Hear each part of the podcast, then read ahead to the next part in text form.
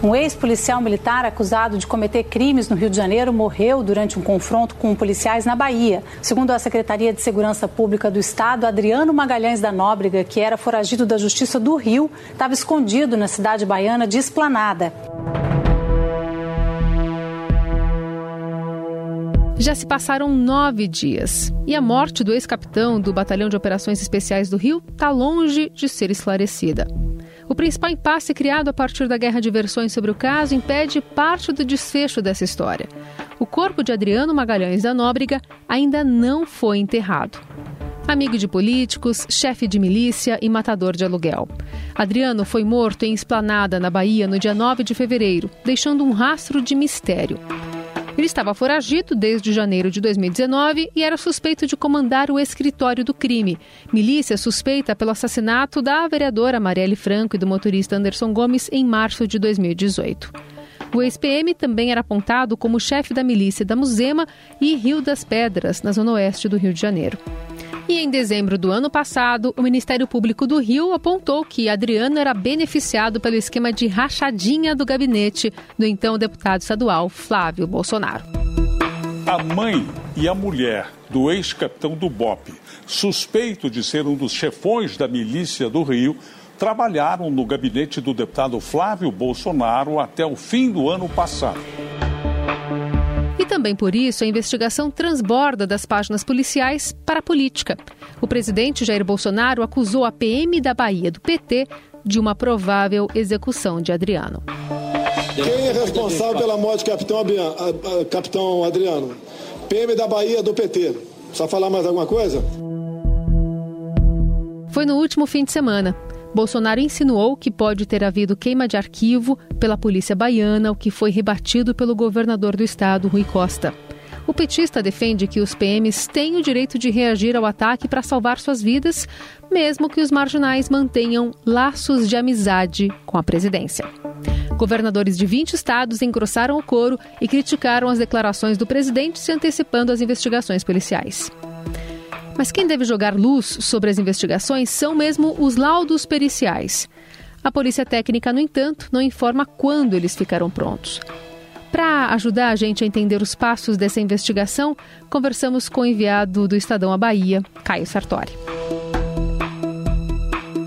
Oi, Caio, obrigada por estar aqui. Tudo bem, Carol? Prazer falar com vocês. Nessa uma semana que você já acompanha o caso aí de perto na Bahia, Quais pontas soltas ainda te chamam mais atenção? O que, que mais te impressionou na cobertura desse caso? É, olha, Carol, são três pontos, né? Um é sobre é, esse período que ele passou na Bahia, que segundo o delegado aqui, o Marcelo Sansão, do Draco da Bahia, o Adriano frequentava a Bahia há mais ou menos três anos. Mesmo estando escondido aqui há mais ou menos dois meses, ele frequentava a Bahia, ia vaquejadas, por exemplo, andava pela praia tranquilamente, ele nunca fez questão de se esconder.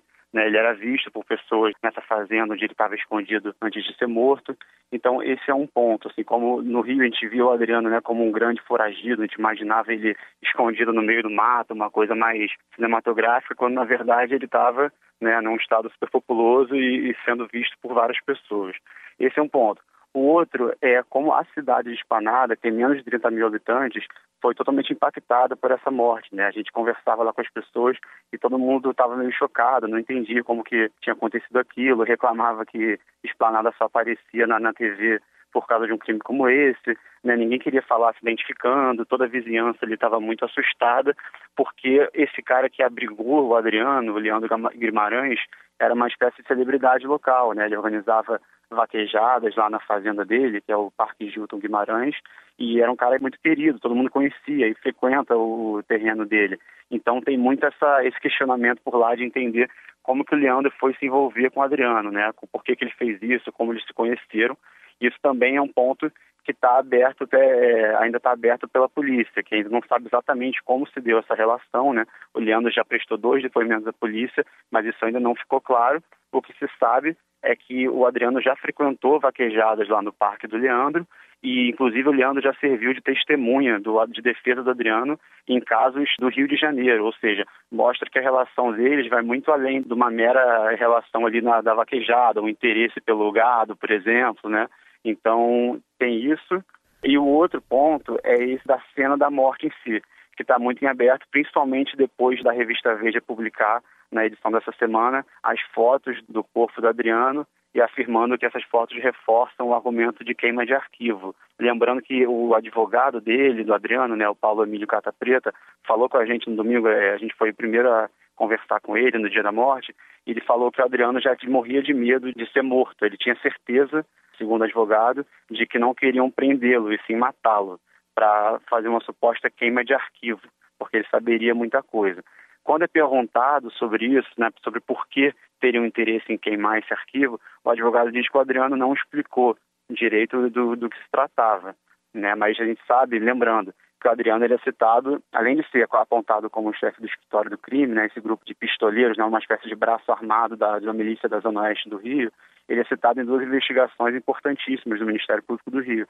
Uma é aquela sobre a rachadinha no gabinete do Flávio Bolsonaro, né, filho do presidente, que inclusive o MP afirma que o Adriano se beneficiava diretamente desse esquema por meio de sua mãe e sua ex-mulher, que trabalharam para o Flávio, e no da investigação da morte da Marielle Franco, que o escritório do crime chegou a ser citado né, como um dos supostos mandantes desse crime.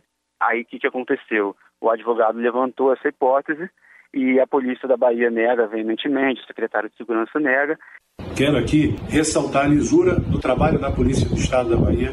Infelizmente, acabaram levando a questão para um lado político. E aqui eu gostaria de exaltar e dizer que não há nenhum interesse por parte da Secretaria de Segurança, por parte da Polícia Militar, em esconder qualquer tipo de crime cometido por Adriano, pela sua quadrilha, o envolvimento dele com qualquer tipo de crime. E ainda faltam alguns, alguns exames, alguns laudos que podem atestar como é que foi esse cenário, né? Porque a polícia alega que entrou e aí o Adriano revidou com tiros e por isso ele foi morto. Mas, por exemplo, ainda faltam fazer uma análise é, mais minuciosa dos escudos da polícia que teriam sido atingidos por balas, para ver se realmente ali são balas, é, o exame das armas que foram usadas, o laudo residuográfico, que é o que vai dizer se o Adriano disparou, por exemplo, né, se tem é, vestígios na mão dele que apontem para isso. Tem o laudo que foi feito no local, né, na cena da morte, que é muito importante também, porque a gente viu lá que tem uma, uma marca de bala na janela para saber de onde veio essa bala. Você é... consegue descrever essa, esse cenário que você visitou, onde o Adriano foi encontrado e morto? Sim, é, essa, esse cenário foi o mais impactante da nossa, da nossa viagem aqui. Estou com o repórter fotográfico Wilton Júnior a gente entrou lá na casa onde ele foi morto, que não é onde ele estava escondido, né? Vale lembrar isso. Ele estava numa fazenda, essa fazenda do Leandro Guimarães, que fica a cerca de 10 quilômetros do local em que foi morto, que pertence ao vereador local de Esplanada, Gilson de Dedé, que é do PSL.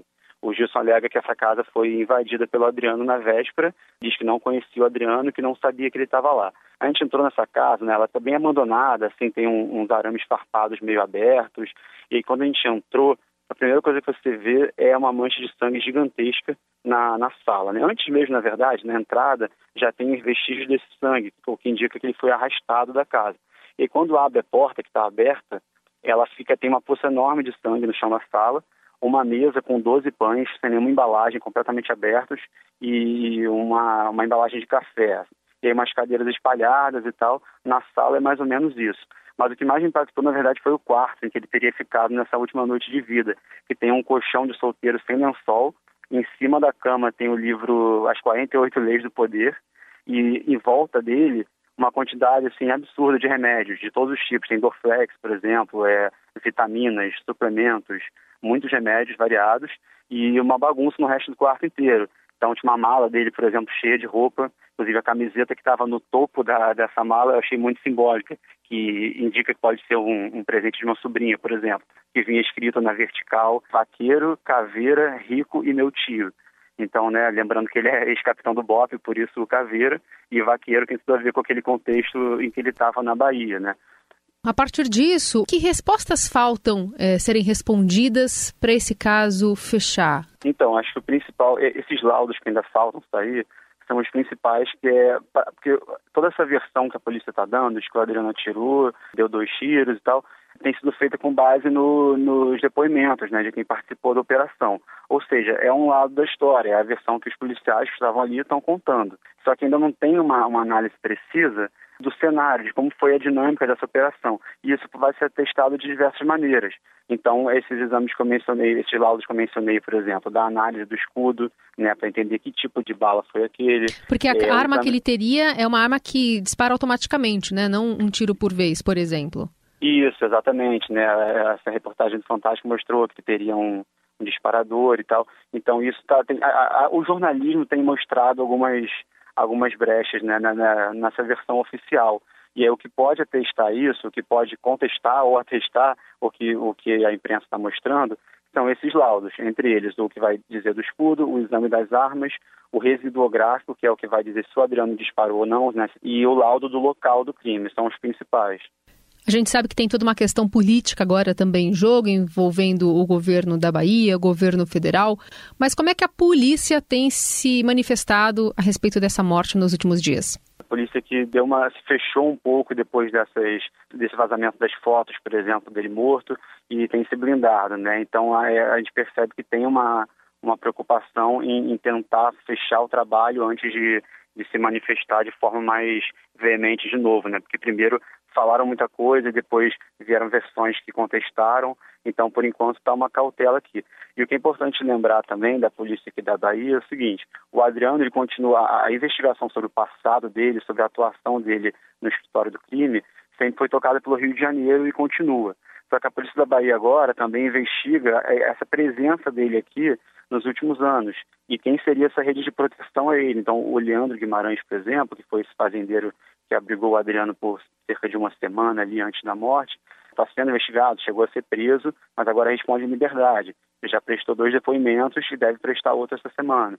Então, a polícia acredita que o Adriano mantinha um esquema de lavagem de dinheiro aqui na Bahia por meio da compra de gado e de terras. Então ele vinha muito para cá, tinha interesse nesse mercado. E aí o que eles querem saber é se quem dava esse suporte para ele aqui na Bahia. Se tinham pessoas que atuavam como laranja, por exemplo, porque né, um, um homem que era foragido da justiça não poderia comprar terras no nome dele. Então tem várias questões ainda que devem durar um longo tempo de investigação para a gente ter uma, uma conclusão.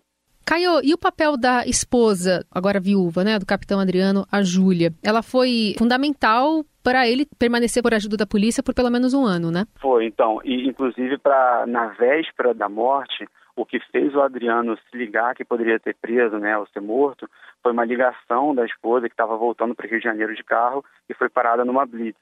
E ela ligou para Adriano e avisou né, que tinha acontecido isso. E segundo os relatos, né, o depoimento de, do Leandro Guimarães, por exemplo, o Adriano ficou muito nervoso com isso e foi quando ele obrigou é, o Leandro a levá-lo para essa casa em que ele foi morto. Então a Júlia é, atuava ali também, atuou como uma espécie de informante e acredita-se, inclusive, que o Adriano tenha muitos informantes na, na polícia, né? Por isso ele sempre sabia a hora certa de fugir, sempre sabia quando poderia ser alvo de uma operação. E aí isso leva a gente à, operação do mês passado, que tentou prender o Adriano na costa do Sauípe, também aqui na Bahia. Lembrando que ele estava lá desde dezembro, num condomínio de luz, que a gente também visitou, né? Um condomínio que é um, dentro de um resort fechado, naquela região ali, é, aqui perto de Salvador, cerca de 100 quilômetros, é muito chique e tal. E ele fugiu no final de janeiro do cerco policial. E essa fuga dele foi cinematográfica, e a gente também tentou refazer. É, ele teria nadado um rio, atravessado um mangue até chegar à praia. Esse mangue a gente entrou, realmente está inclusive em época de caranguejo, então a, a população local fica ali tirando os caranguejos para o seu sustento e a, o rio, inclusive, bem sujo, e a polícia diz que o Adriano teria passado por esses dois locais, chegado até a praia e subido para a área urbana, onde teria iniciado uma série de aluguéis de carro até chegar à esplanada, que também fica a cerca de 100 quilômetros ali. Ou seja, indica também que ele já tinha como um caminho certo, no caso de fuga, essa fazenda do Leandro Guimarães, que, como os indícios já estão mostrando, já era amigo do Adriano há mais tempo do que se sabia. Caio, obrigada pelas informações. Bom trabalho para você em Salvador. Valeu, Carol. Obrigado para vocês também. Dentre as principais perguntas ainda em aberto está a questão do corpo. De um lado, a mãe e irmãs do ex-policial querem cremá-lo, que foi proibido pela justiça. Já a esposa de Adriano, Júlia Emília Melo Lotufo, pede a realização de novas perícias devido às suspeitas de queima de arquivo. Quem conta mais sobre essa abordagem do caso é a repórter do Estadão lá no Rio, Roberta Jansen.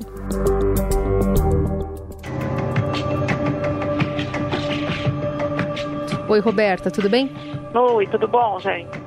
Como é que a gente pode explicar essa disputa sobre uma possível cremação ou enterro do corpo do capitão Adriano? Tá já no IML já faz alguns dias, não? Pois é, na verdade é, tem uma saga aí. Ele foi morto no domingo, né? Então a gente está aí no oitavo dia e esse corpo não foi enterrado ainda, né? Ele foi trazido aqui para o Rio na terça à noite e, em princípio, ele seria cremado no, na quarta-feira de manhã no, no cemitério do Caju.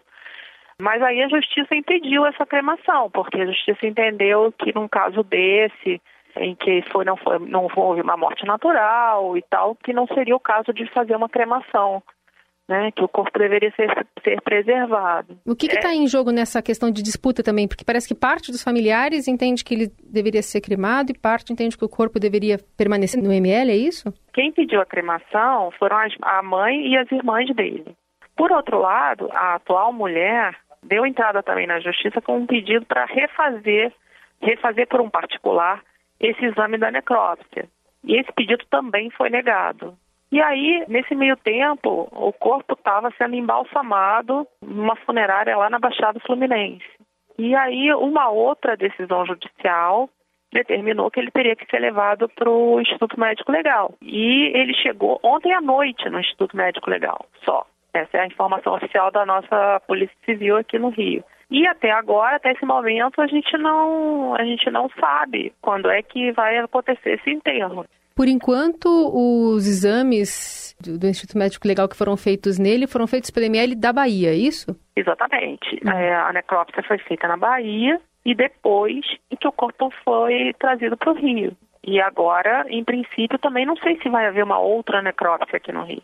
Tá tudo meio envolto em mistério. E esse corpo aí nessa saga, né, de pelo menos uma semana, que ninguém sabe direito o que, que vai ser feito com ele. Né? A esposa, Júlia, ela ainda fala é, em, em, queima de arquivo, essa nova perícia teria esse intuito de, de provar que ele foi assassinado? Sim, o, o advogado, né, o doutor Paulo Catapreta, falou logo após o, o, a morte, né, ele falou que o Adriano estava sendo ameaçado, que tinha procurado ele e tinha dito que estava sendo ameaçado, e a, a mulher, a Júlia, né, é, acreditavam nessa versão da queima de arquivo.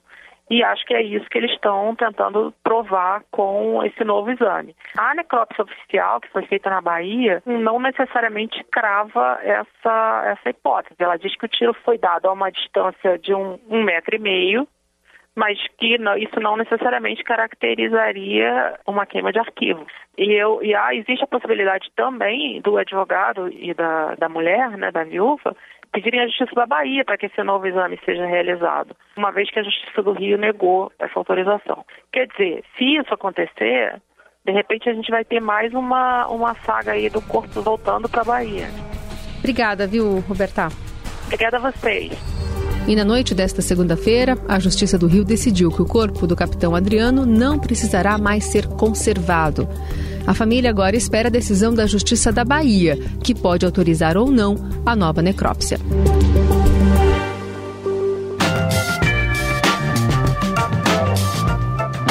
O Estadão Notícias desta terça-feira vai ficando por aqui. Contou hoje com a apresentação minha, Carolina Ercolim, produção de Bárbara Rubira e montagem de Nelson Volter. O diretor de jornalismo do Grupo Estado é João Fábio Caminoto. Mande para cá o seu comentário sugestão. O e-mail é podcast@estadão.com. Até a próxima. Estadão Notícias.